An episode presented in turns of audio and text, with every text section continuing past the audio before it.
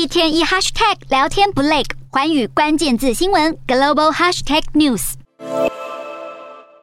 乌克兰士兵躺在担架上，周围是一辆又一辆救护车待命。乌克兰和俄罗斯在二十九号再度展开交换战俘行动，让一百四十四位乌国军人终于能重返家园。针对这批换俘行动，乌克兰外交部声明，换回的大多数士兵都被子弹或炮弹严重伤害，还有不少人有烧伤或骨折，士兵们的心情更是百感交集。就在乌俄换俘的同一天，俄罗斯的盟友叙利亚公开承认乌东的卢甘斯克和顿内茨克是主权独立国家。这让泽伦斯基随即宣布与叙利亚断交。另一方面，在克里米亚半岛的亲俄当局也表示，要从七月一号开始启动克里米亚、赫尔松和扎波罗热之间的巴士与火车班次。遭俄国控制的赫尔松当地政府还预定在下半年举行公投，让赫尔松成为俄罗斯联邦的一部分。显见莫斯科当局势力蔓延，正逐渐笼罩乌克兰南部。